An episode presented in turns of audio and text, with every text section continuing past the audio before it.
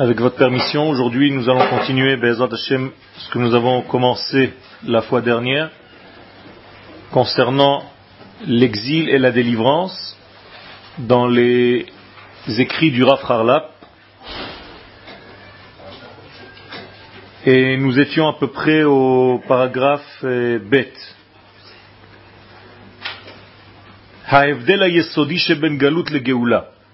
La différence fondamentale entre l'exil et la délivrance, c'est que durant l'exil, en fait, par la nature de l'exil, c'est une descente. L'exil est un éloignement de l'identité, c'est un moment où on descend, et pendant la délivrance, en réalité, on est en train de remonter. Donc en fait, on inverse le processus, il y a une chute et une élévation.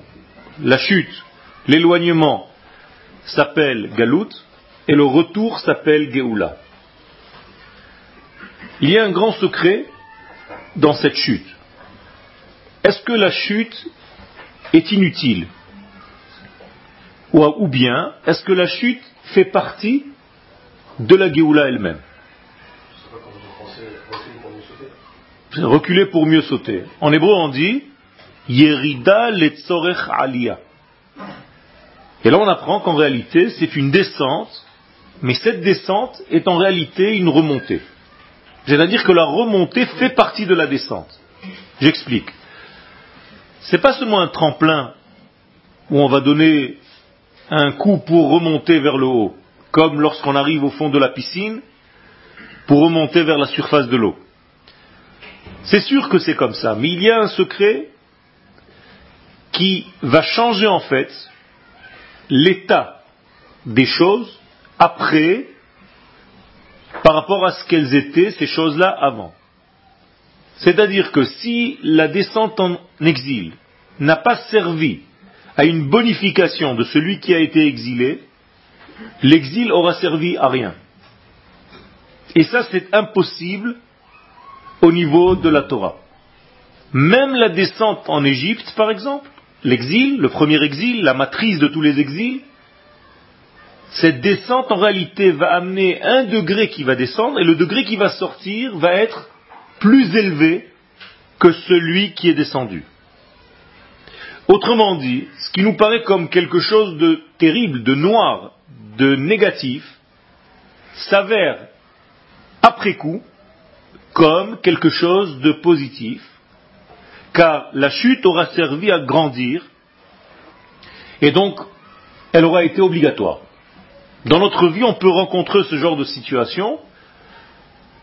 En Adam Chacham. C'est-à-dire qu'un homme devient sage parce qu'il a eu, parce qu'il a subi une épreuve qui lui a permis de devenir sage de ce qu'il vient de traverser. Ça veut dire qu'avant de traverser l'épreuve, il croyait savoir. Maintenant que l'épreuve s'est passée, quelque chose en lui a changé, il va devenir beaucoup plus grand, il va grandir, il va mûrir, justement parce qu'il est tombé, parce qu'il est descendu. Même au niveau de la Torah, c'est vrai. En Adam Omed al Torah,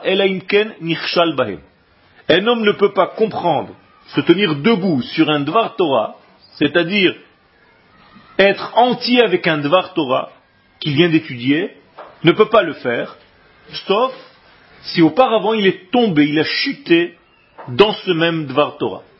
Ça veut dire qu'il s'est un petit peu cassé la figure pour comprendre ce texte, et en se cassant la figure, excusez-moi l'expression, c'est là qu'il a grandi et qu'il a compris en fait ce qu'il vient d'étudier.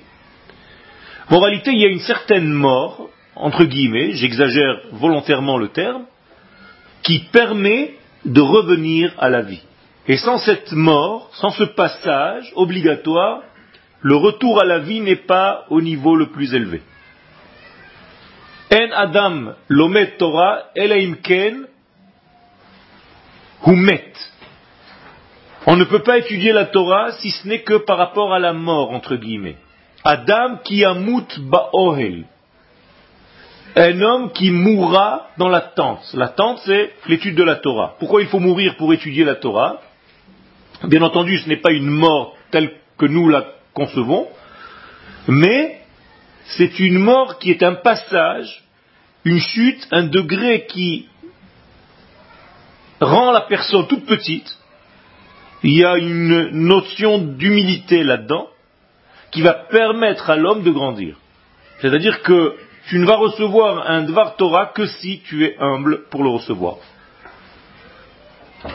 Les gens qui pensent savoir, donc qui n'attendent pas de recevoir, ne peuvent pas étudier. Si vous allez à un cours de Torah ou à un cours de n'importe quoi dans la vie avec la sensation que vous savez auparavant et que vous n'avez rien à recevoir de celui qui va donner le cours, vous n'allez pas étudier. Qui apprend celui qui sent un manque? Et pour sentir un manque, il faut avoir beaucoup d'humilité. Et cette humilité, en réalité, va nous creuser. Et on va devenir comme un ustensile creusé qui va nous permettre de recevoir. Donc je reviens à cette image. Tant que tu ne t'es pas creusé, en fait, tu ne t'es pas rendu zéro, tu ne pourras pas te remplir de la lumière qu'on est en train de te donner. Je reviens à notre exil. L'exil est une chute, mais cette chute-là, c'est pour nous mettre au niveau zéro. Pourquoi faire Pour grandir à un nouveau niveau qui est beaucoup plus grand que le niveau dans lequel nous étions avant de descendre. Et donc la sortie d'Égypte, après la sortie et avant l'entrée en Égypte, c'est deux choses différentes complètement. En effet, on est descendu en Égypte en forme d'homme, 70 âmes, mais on n'est pas sorti d'Égypte en forme d'homme, mais en forme de peuple. Ram Bene Israël. Vous avez compris le passage. Nous sommes descendus hommes individuels, nous sommes sortis peuple collectif. La différence entre l'individu et le collectif est comme le ciel et la terre. Qui nous a permis de faire ce passage extraordinaire Qui, normalement, c'est paradoxal? Eh bien, c'est l'Égypte. C'est la descente en exil qui nous a permis de monter à ce niveau-là après l'exil. Conclusion, l'exil aura servi à beaucoup. La maladie a servi aux malades à grandir, beaucoup plus haut que ce qu'il était avant de tomber malade. Après l'exil, la délivrance est beaucoup plus forte que si elle était venue sans ce passage à zéro. Donc l'exil est un passage, une mise à zéro, un reset. On efface pratiquement tout le degré d'avant, on reste avec un minimum vital, et de là-bas on va repousser, on va grandir, avec une notion, avec un degré qui est sans aucune commune mesure par rapport au degré qu'il y avait avant. Est-ce que les choses sont claires? Comme ça, nous pouvons dire qu'Akadosh Baruch en réalité, chaque acte qu'il fait, et chaque processus qui se passe dans ce monde, ne va jamais à reculant, mais toujours en augmentant, en allant vers la lumière. Moralité, dès qu'on descend en Égypte, apparemment on s'éloigne, et c'est vrai que c'est une chute, mais cette chute va nous donner en fait, elle fait partie d'un processus d'élévation tout entière. C'est-à-dire que le monde dans son ensemble et la vie dans son ensemble ne va que dans le sens de la croissance. Quel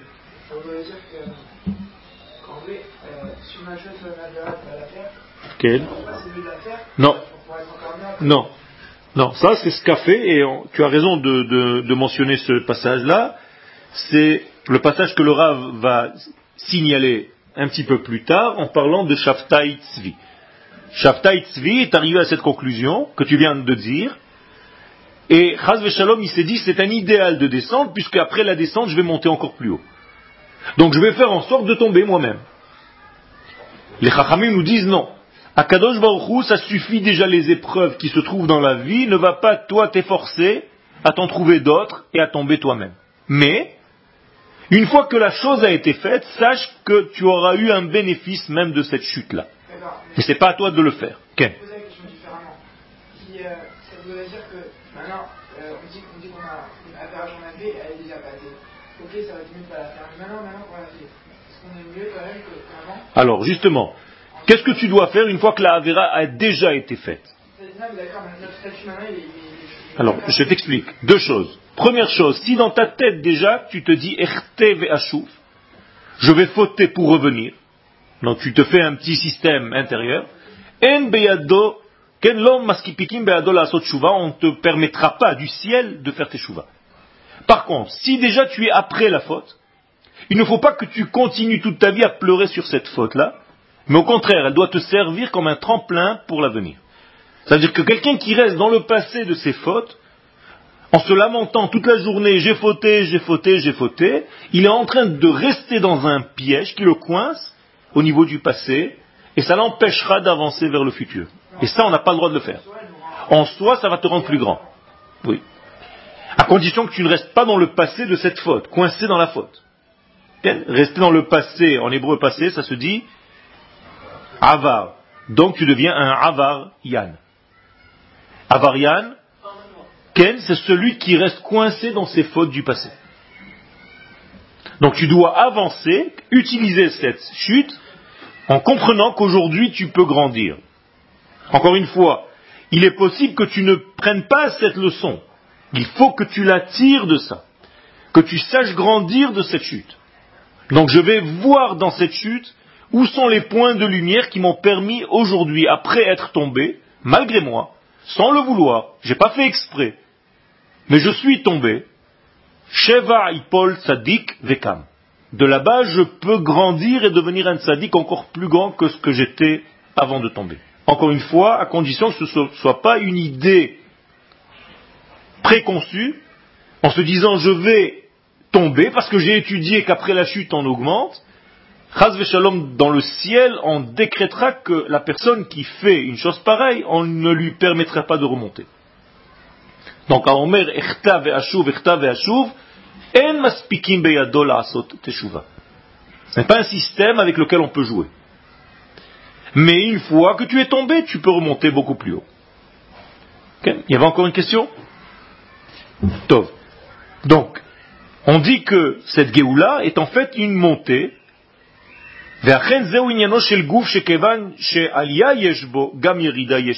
donc ça c'est tout le secret du corps, nous disait le Rav. Le corps humain, puisqu'il a la possibilité de monter, alors est aussi en lui la possibilité de tomber. Qu'est-ce que c'est gouffre en hébreu? Quelle est la traduction du mot gouffre Non, si je voulais juste une traduction comme ça, je ne vous l'aurais pas posé. La racine. La racine du mot gouffre. Qu'est-ce que ça veut dire lehagif en hébreu? C'est un terme qui est un petit peu difficile. C'est possible que vous ne le connaissiez pas. Lehagif en hébreu veut dire couvrir. Donc le gouffre, qu'est-ce qu'il fait en fait? C'est une enveloppe, c'est une couverture. D'accord? Une couverture à quoi? À l'essence. Moralité, quel est l'essentiel de l'homme? Je vous pose la question. Ses actes ou sa pensée? Sa pensée. Pas ses actes. Je vais vous donner la preuve. Si je marche dans le couloir et que je vous marche sur le pied, mais je n'ai pas fait exprès, est-ce que vous allez m'en vouloir? Non. Vous allez comprendre que je n'ai pas fait exprès. En plus de ça, mon intention n'était pas là-bas et je demande tout de suite, excuse-moi, j'ai, n'ai pas vu. Mais si je fais exprès et que je te marche sur le pied, tu vas t'énerver. Ça veut dire quoi? Qu'est-ce qui a changé? Mon intention. Là où l'intention de l'homme est, c'est là-bas où l'homme est. Je vais vous donner quelque chose de plus. Vous êtes assis ici maintenant en train d'étudier. Vous êtes là ou pas? Ça dépend de vous. Vous pouvez être assis ici corporellement parlant, mais votre esprit est ailleurs. Vous n'étiez pas dans ce cours. On peut signer que vous n'étiez pas dans ce cours. Alors le gouffre, il recouvre pas la pensée à ce moment-là. Il a fait merde. Il a la possibilité de couvrir à tel point qu'il efface, qu'il néglige complètement le sens intérieur des choses, et donc le sadique, c'est quoi? C'est celui qui va utiliser son corps pour être le véhicule véritable de sa neshama. Celui qui arrive à faire de son corps un véhicule pour son âme, et là où veut aller l'âme, le corps va l'amener, ça c'est un sadique. Donc il n'a plus de combat entre son extériorité, son apparence, son corps, son enveloppe, et le contenu de son enveloppe. Slicha, entier dans le mal.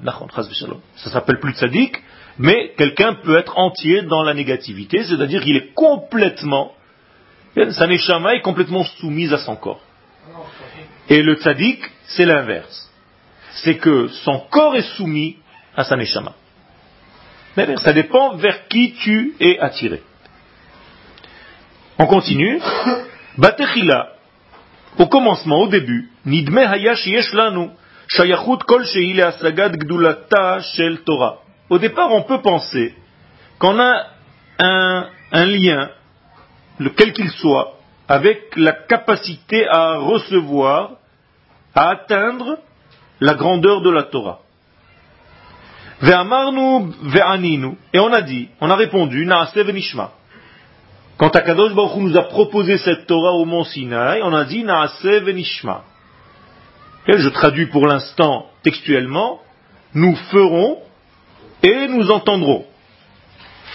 Et on l'a reçu avec plaisir, avec volonté, avec désir. Mais quand les cheminées du ciel se sont ouvertes, on a vu qu'en réalité il ne s'agissait pas juste d'un texte. On venait de recevoir la vie tout entière, on venait de recevoir quelque chose d'immense, qui était infini. C'est-à-dire au départ on ne savait pas ce que se représentait la Torah. Quand on a compris de quoi elle était faite,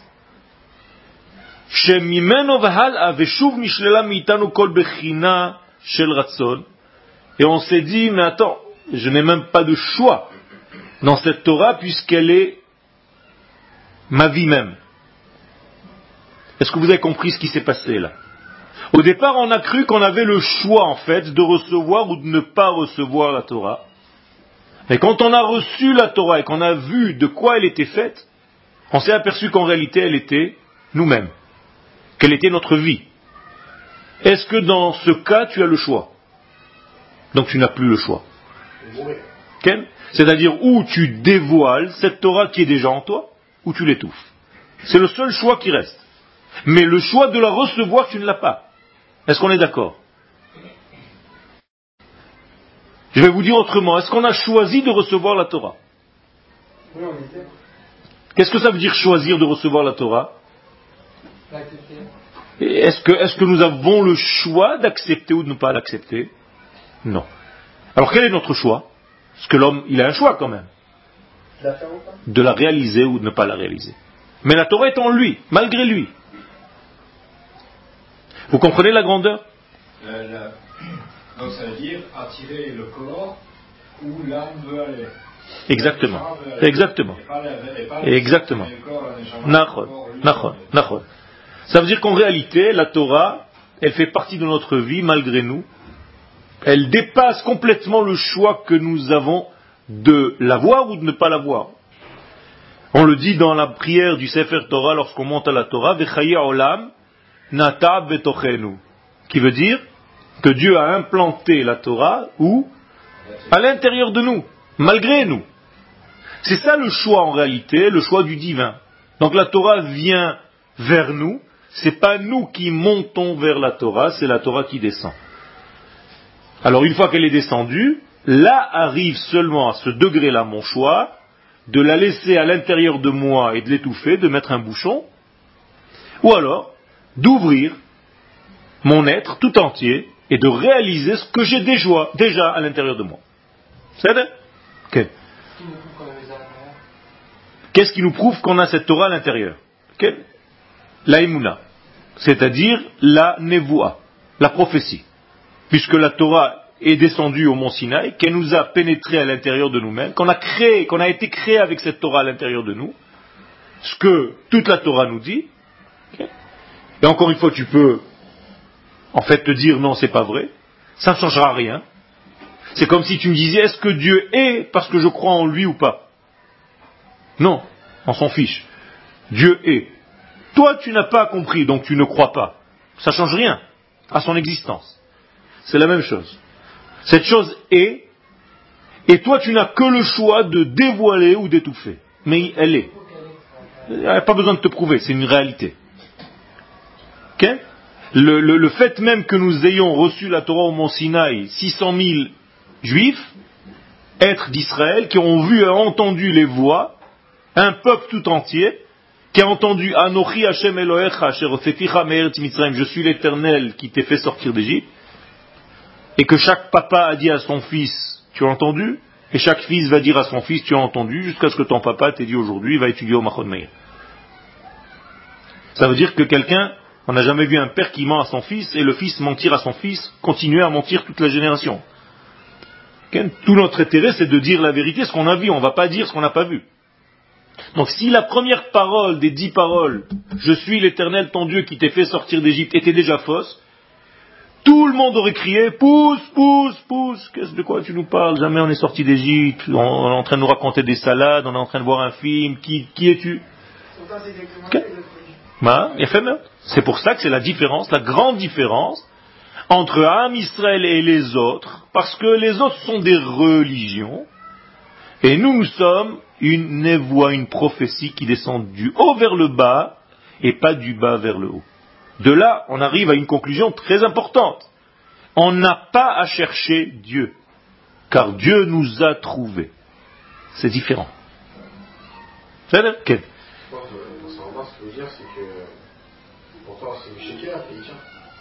Mais Vada, il tient pas. Un la il tombe. Tu connais des religions qui ont tenu la route? Tout est en train de se casser la figure, il n'y a plus rien. Même ceux qui se disent religieux dans d'autres religions, ça, ne tient à rien du tout, il n'y a plus rien. Ça devient du pulchan, c'est-à-dire un, petit jeu de, un petit repas une fois par an, sans aucun côté religieux ni quoi que ce soit. C'est une croyance qui ne tient pas, qui n'a pas de, Et puis les jeunes, qu'elles ne fréquentent plus tout ça. C'est quelque chose qui est une recherche de se créer un Dieu pour se donner une, en fait, une protection. Nous, on ne cherche pas Dieu. On ne va pas chercher Dieu. On ne monte pas vers Dieu. C'est, non, on l'amène pas.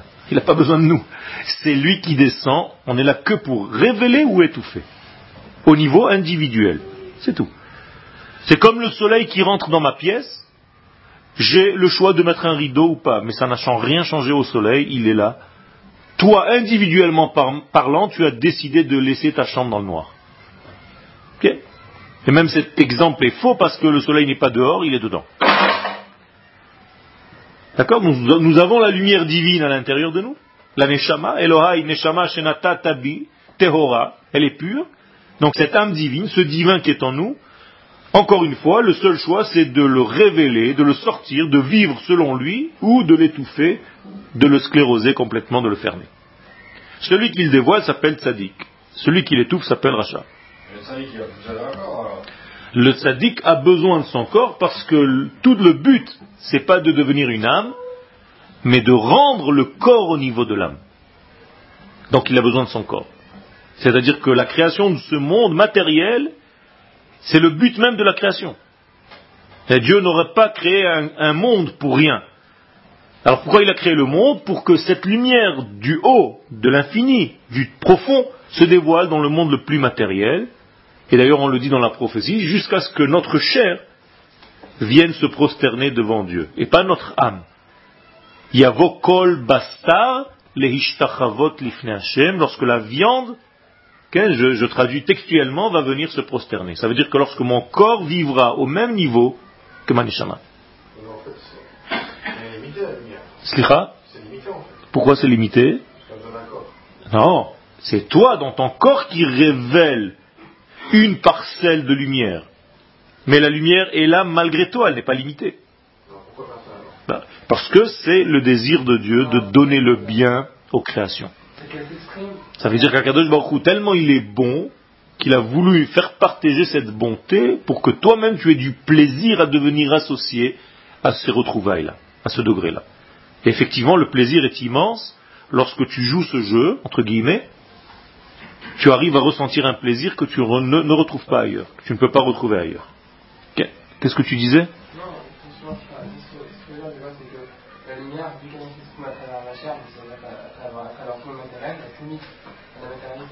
Fadaï, elle se, elle se limite au degré que tu viens de dévoiler, mais ce n'est pas la totalité de la lumière. Ah, C'est-à-dire que, que la lumière divine, est-ce qu'elle est différente dans ce stylo que dans celui-ci ou à l'intérieur de moi? Est-ce qu'elle est différente? Non. C'est la même. Alors pourquoi c'est différent? Vous voyez trois objets. Lui, lui et moi. Quelle est la différence C'est la manière de révéler cette lumière, chacun à son niveau. Donc moi je révèle la lumière divine à mon niveau, qui n'est pas le niveau de ce stylo, j'espère bien, ni que celui-ci. Mais chacun révèle la même lumière, c'est la seule qui soit. Elle-même n'a pas de changement. Le changement n'est que dans les ustensiles qui révèlent. Clair? On continue. C'est pour ça qu'on dit qu'on a reçu la Torah en fait, qu'on nous a mis Har Kegigit. Qu'est-ce que c'est Har Kegigit La montagne sur la tête? Qu'est-ce que ça veut dire? Quelle est l'expression que les sages veulent nous faire passer? Quel est le message? Qu'on n'avait pas le choix. Et pourquoi on n'avait pas le choix? Je veux voir si vous avez compris. Parce que c'est, on a été créé déjà avec cette notion-là. Donc lorsqu'on dit qu'Akadosh Baruch a choisi, en fait, parmi les nations, à qui devait être donnée la Torah, quand est-ce qu'a eu lieu ce choix Avant la création du monde. Il nous a déjà créé avec ce choix. Que nous soyons une âme capable de recevoir cette Torah et cette lumière. Et seulement un homme d'Israël peut observer les lois de la Torah sans mourir. Par exemple, un goy qui fait Shabbat est passible de mort. Pourquoi Goy Shabbat Chayav Mita. Alors, pas dans le premier sens où, parce qu'il a fait Shabbat, on doit le tuer. Mais comme le Shabbat est trop fort pour lui, s'il réalise le Shabbat entièrement avant de devenir Israël, avant de se convertir, il risque de mourir. Parce que c'est une notion de lumière qui est trop forte pour lui, elle n'est pas faite pour son corps et pour son âme. Il ne pourra pas tenir. C'est comme, chas shalom, une grande lumière dans une petite lampe, dans une petite résistance. Elle explose. Non, elle passe et elle brûle. Et elle passe et elle brûle. Est-ce qu'une petite lampe ne fait pas passer la lumière si la lumière par exemple, j'ai un courant de 100 watts et j'ai une lumière et une lampoule de 18, de 20. Est-ce qu'elle passe la lumière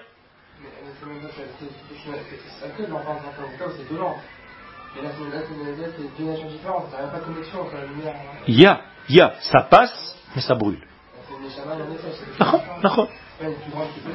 Mais ça passe, ça brûle. Ça passe et ça brûle. Parce que la lumière passe partout.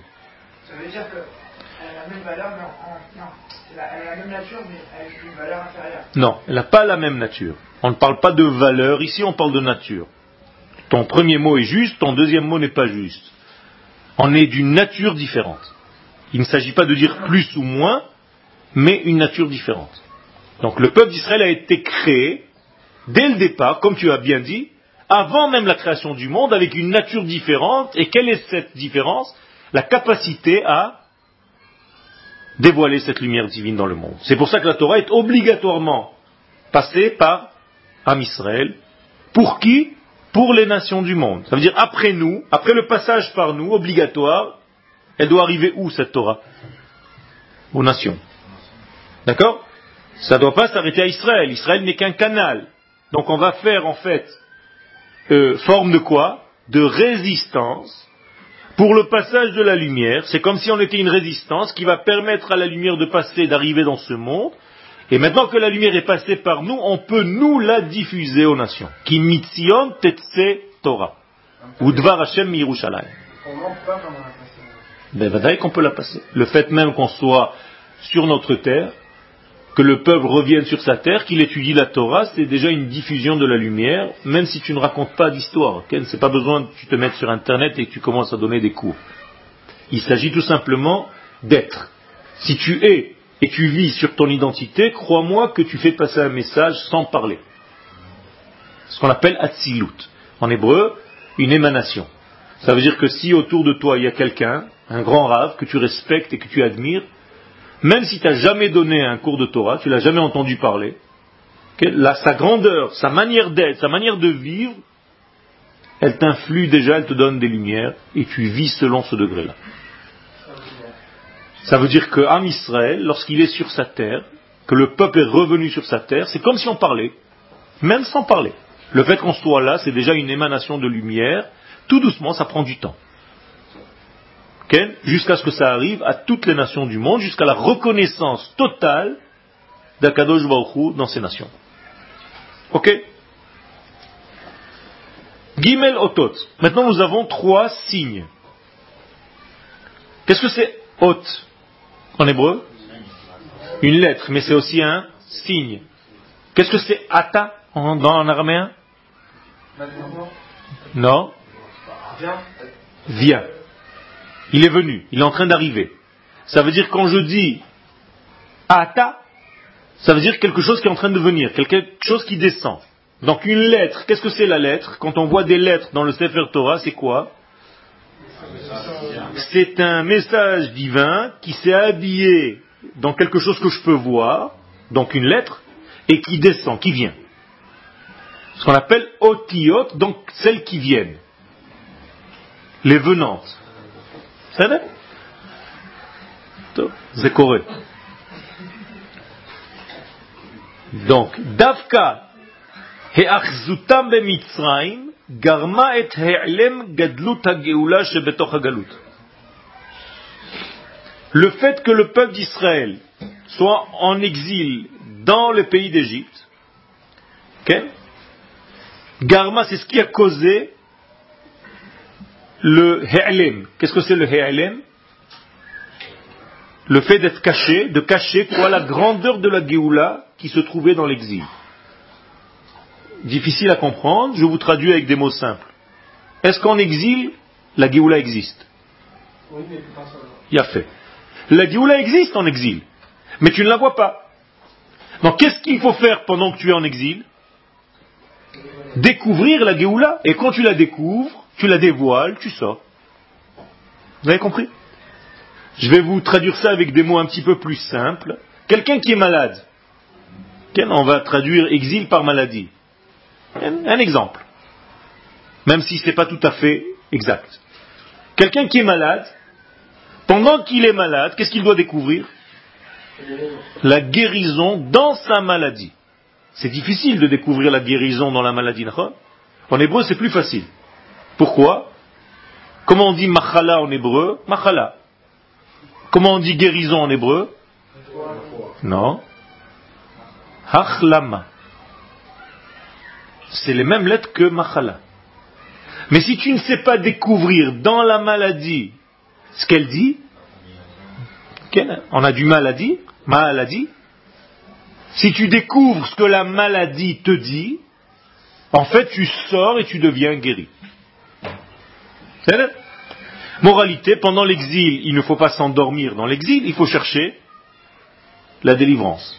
Si quelqu'un vous jette de la classe parce que vous êtes un mauvais élève, vous avez fait quelque chose, qu'est-ce que vous devez faire dans le couloir? Chercher à rentrer. Si vous restez dans le couloir et vous commencez à construire un bureau avec une chaise pour rester dans le couloir, vous êtes quoi? Il y a un problème, quoi. Vous avez compris ce que font les juifs qui sont encore en exil? Ils sont sortis de la classe, au lieu de chercher à revenir, ils ont commencé à construire des magasins dans le couloir. Une table, un bureau, une chambre à coucher, et les gens passent et leur dit mais qu'est-ce que tu fais ici? Mais quand le moment est arrivé, il faut savoir voir que le moment est arrivé de rentrer en classe, et pas que tu te dises non, finalement je me trouve bien dans le couloir, Ken, j'ai trouvé un, équilibre. On n'a aucun rapport d'être mieux ou pas. On n'est pas en train de parler de ressenti. On est en train de parler de réalité, de vie. tu peux être même moins gai, entre guillemets, quand tu es dans la yeshiva en train d'étudier la Torah. Alors tu vas me dire qu'est-ce qui te prouve que c'est mieux que d'aller en boîte de nuit et de danser à moitié nu? Il ne s'agit pas de ça, il s'agit d'une réalité malgré tes sentiments. Tes sentiments sont faussés parce que malheureusement les choses ont fait que tu t'éloignes de ta source. Mais quand tu te rapproches de ta source, tes sentiments deviennent sains et purs et ils ressentent la vraie simcha. Moralité, il ne faut pas chercher à prouver. C'est une réalité que le peuple est en train de revenir à sa source et, les preuves sont qu'il commence à parler sa langue, qu'il est collé à son identité Israël, qu'il est plus proche de ses valeurs et il n'est plus dans la profanation du nom de Dieu, comme le dit le prophète Ezekiel 36, vous avez profané mon nom parce que vous êtes à l'extérieur et que les nations qui vous voient là-bas se disent, il ne va pas avec le décor. Qu'est-ce qu'il fait chez nous? C'est un peuple de Dieu et ils disent dans leur Torah qu'ils ont une terre, comment se fait-il qu'ils sont ici dans les rues de mon pays? Et Dieu dit, il n'y a pas plus grand chilul Hashem, profanation du nom de Dieu que ça. Et quelle est la kiddush Hashem, la correction à ça c'est de revenir sur sa terre. Vekidashti et Shmi, le prophète continue là-bas, dans son chapitre 36, je vais, comment on dit Kiddush Hashem Sanctifier mon nom en les faisant revenir sur leur terre pour ne plus que les nations disent qu'est-ce qu'ils font en dehors de leur terre. Comprenez que les, les notions de profaner le nom de Dieu ne sont pas exactement ce qu'on pense. C'est-à-dire, tu peux être même religieux, tu peux faire toute la Torah, mais tu n'es pas dans ton domaine. Les gens qui te voient étranger, ils se disent, mais je ne comprends pas, qu'est-ce qu'il fait là? Il y a un problème, ils ne comprennent pas quand ça enroule, mais ils ne comprennent pas non plus qu'on est... Euh, tout à fait, tu as raison, tu as touché un point qui est très important, il a, il, a, il a touché un point qui est essentiel, et la réponse est très simple, c'est parce que intuitivement ils savent que leur bénédiction vient parce qu'il y a encore des enfants d'Israël chez eux. Et le Zohar dit ce que je viens de te dire, c'est-à-dire dans la paracha de Shemot d'ailleurs, ta question est, profonde et très très bonne. Ça veut dire qu'en réalité, il y a un paradoxe. D'un côté, ils veulent nous jeter, d'un autre côté, ça les gêne quand on sort. Et c'est pour ça que Paro ne voulait pas tuer tout le monde. Il voulait tuer qui? Non, les garçons et garder les filles. Pourquoi? Ça peut servir à quoi hein À créer un nouveau peuple d'Israël qui va être égyptien. Pourquoi? Parce que Israël, c'est selon qui? Le papa ou la maman? La maman. Donc s'il garde les femmes, il va garder les mamans. Le père va être égyptien parce que les garçons sont tués. Donc il va y avoir un papa égyptien avec une maman Israël. L'enfant va être Israël, mais avec une mentalité égyptienne. Donc il a voulu Paro créer un nouveau peuple d'Israël qui soit complètement égyptien. Vous comprenez le vice? Ça va plus loin que juste tuer les petits garçons, faire un pogrom. C'est réfléchi, c'est une machine, Paro. Quel j'ai pas compris. Ce qu'ils veulent concrètement, c'est garder le bien qui descend du ciel parce qu'il passe toujours par Israël.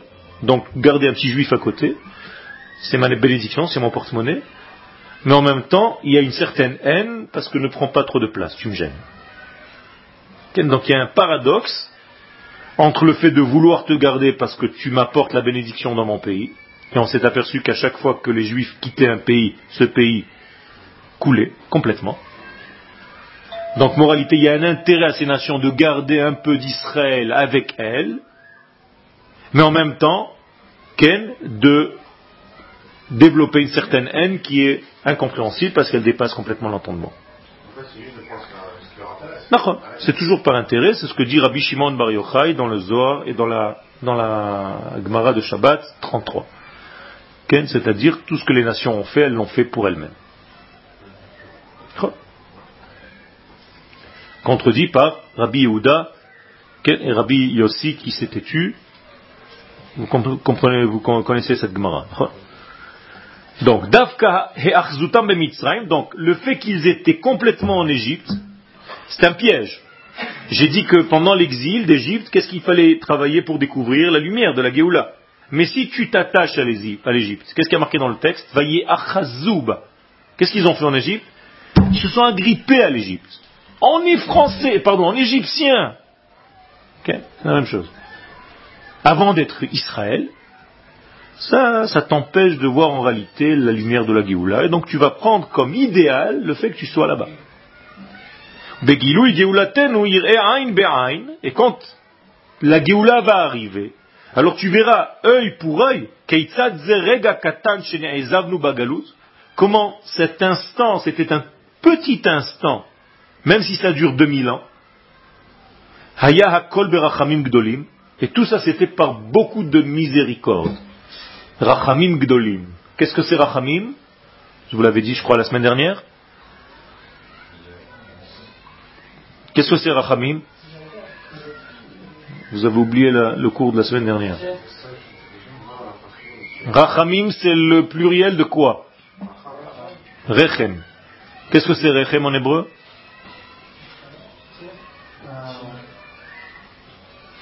La matrice de la femme dans laquelle se trouve le bébé. Rechem. Peter Rechem.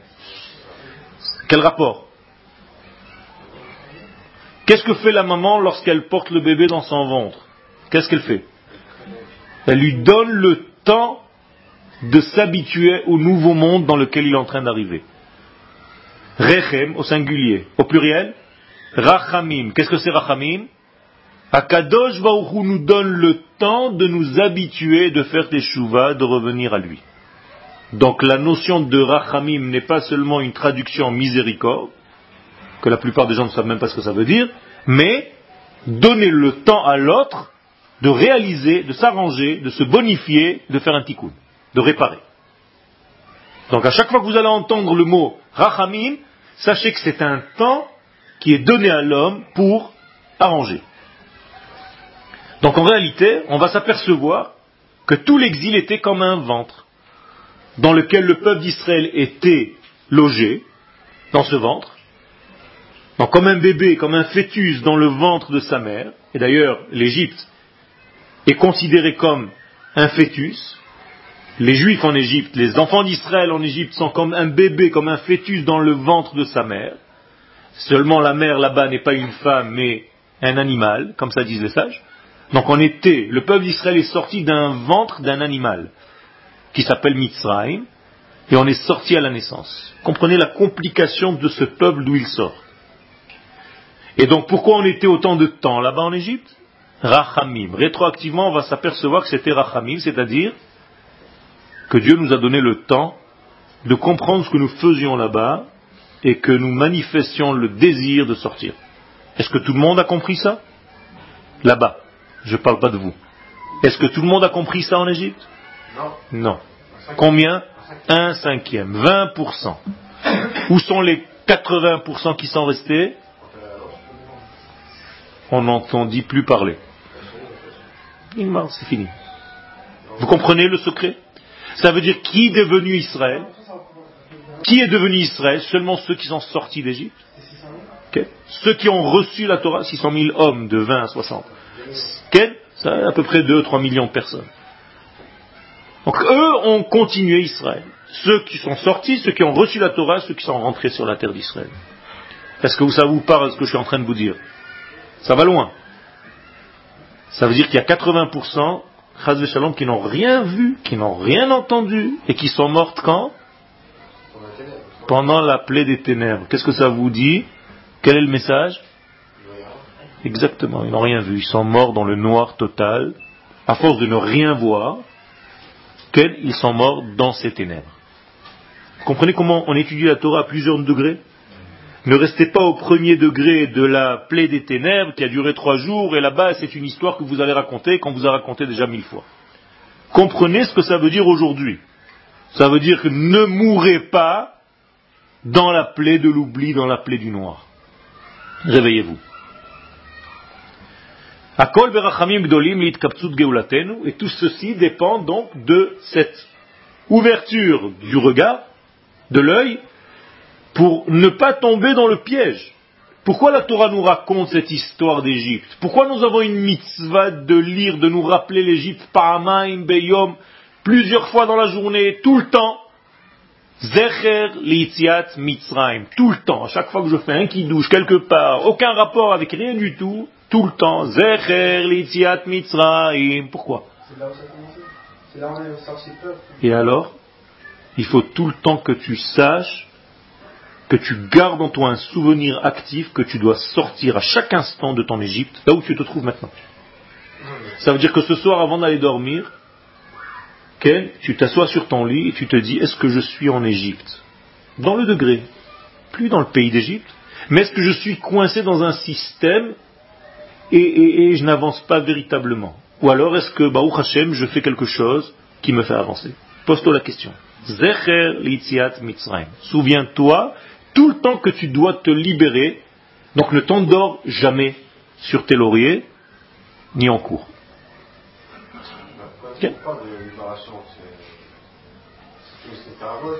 On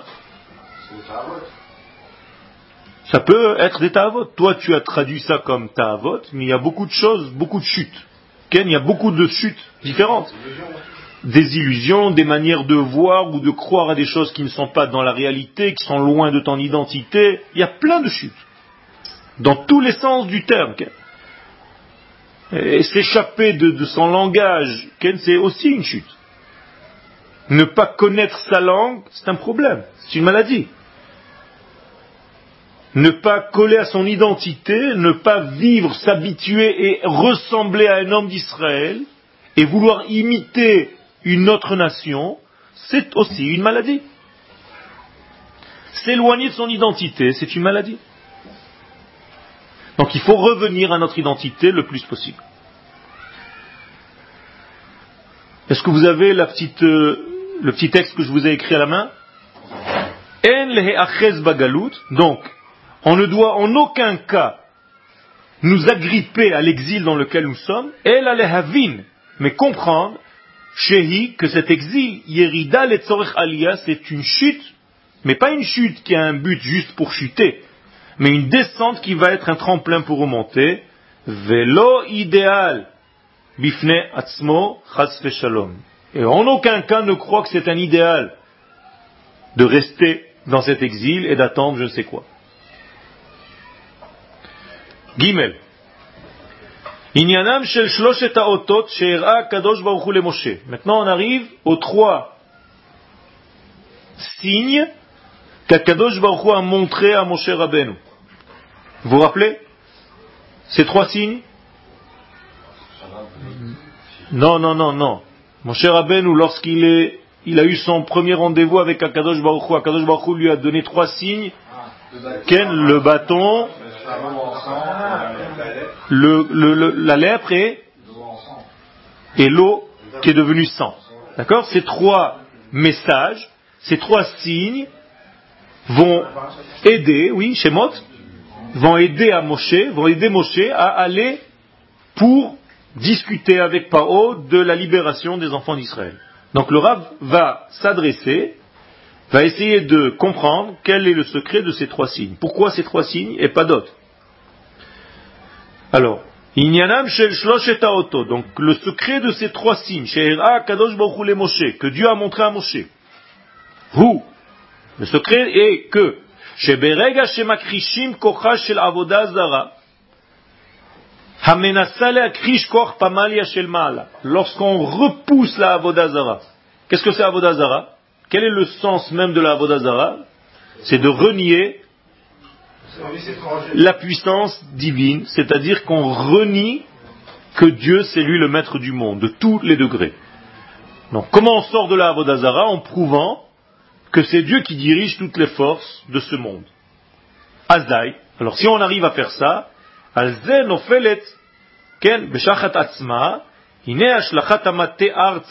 Alors qu'est-ce que c'est que le bâton qui tombe par terre À quoi il sert? Ce n'est pas un homme qui fait les choses, mais c'est la force divine qui est venue sur terre. C'était ça le signe. C'est comme si Dieu descendait sur terre, qu'il touchait la terre à travers ce bâton. Et donc lorsque la vérité de Dieu tombe sur terre, littéralement parlant, ça va en fait réaliser la vérité divine sur terre. Donc ce contact entre Dieu et la terre est manifesté par le fait que Moshe jette son bâton par terre. Est-ce que vous avez compris ou je réexplique? Le contact de Dieu, on a dit qu'il arrive à, à son apothéose lorsque Dieu descend sur terre. Alors Moshe va faire le premier signe. Qu'est-ce qu'il va faire? Il va prendre ce bâton. Ce bâton est un signe divin et il va le jeter par terre. Ça veut dire quoi? Regardez ce que je suis en train de faire. Dieu qui a créé le ciel et la terre, qui se trouve dans le fin fond des cieux, infini béni soit-il, il va toucher maintenant le parterre. Ça veut dire qu'en réalité, il va descendre sur terre pour réaliser le divin sur terre. Alors, toi tu dis que les magiciens ont fait la même chose. Non. Les magiciens ont fait autre chose. Ils ont pris la force de l'homme qui est déjà sur terre et ils ont fabriqué un serpent. C'est-à-dire, ce sont des devinettes. Qu'est-ce que c'est un serpent en hébreu Comment on dit? Nachash. Comment on dit deviner en hébreu? Les nachesh. C'est-à-dire, c'est un jeu d'illusion, comme tu as dit tout à l'heure. Un des degrés de l'exil, c'est l'illusion. Donc on va te faire miroiter que tu es heureux dans les rues de Paris. À faire les magasins. Tu vas te sentir dans un grand bonheur. Et moralité, c'est quoi? C'est le bâton de qui? D'un sorcier humain qui te donne l'illusion comme si c'était comme Dieu, regarde, je peux retrouver le même plaisir. Alors qu'en réalité, Moshe, ce qu'il est en train de faire, c'est pas la force de Moshe, c'est la force de Dieu qui descend sur terre. Ça revient à ce que je vous ai dit au début du cours, ce n'est pas l'homme d'Israël qui monte vers Dieu, mais Dieu qui descend vers ce monde. C'est lequel Pourquoi il s'est dévoilé en Nachash Pourquoi c'est le mot Nachash qui va être le secret? Alors, il y a beaucoup de secrets là-dedans, mais l'une des choses, c'est qu'en réalité, la première chute de l'homme a commencé par le Nachash. Et ce Nachash, en réalité, il est en fait un grand potentiel, quelque chose de très puissant. Quelle est la valeur numérique de Nachash Non. Nun, c'est 50. Tret, c'est 8. 58, et Chine, c'est 300. 358. Est-ce que vous connaissez une autre valeur numérique qui a la même valeur numérique que 358 Nachash? Vous attendez beaucoup, tous. Mashiach. Mashiach est en valeur numérique Nachash. C'est-à-dire en réalité c'est l'antithèse. Lorsqu'on corrigera la faute du Nachash, se dévoilera la force Mashiach. Alors quelle est la différence entre Nachash et Mashiach justement? Nachash c'est du bas vers le haut, c'est-à-dire c'est la réflexion humaine, c'est l'éthique humaine, c'est les inventions des corrections humaines. Alors que Mashiach, c'est le divin qui descend sur terre, c'est des choses qui nous dépassent complètement et qui nous arrivent par névoie, par prophétie. Et ça, c'est la Torah d'Israël, c'est pas une invention de l'homme, nous n'avons pas créé un Dieu, c'est Dieu qui nous a créés.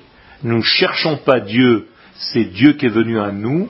Nous n'inventons pas une Torah, c'est la Torah qui est arrivée chez nous. Complètement différent.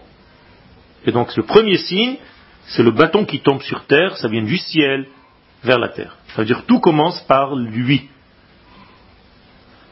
Suite au prochain numéro. Thank you.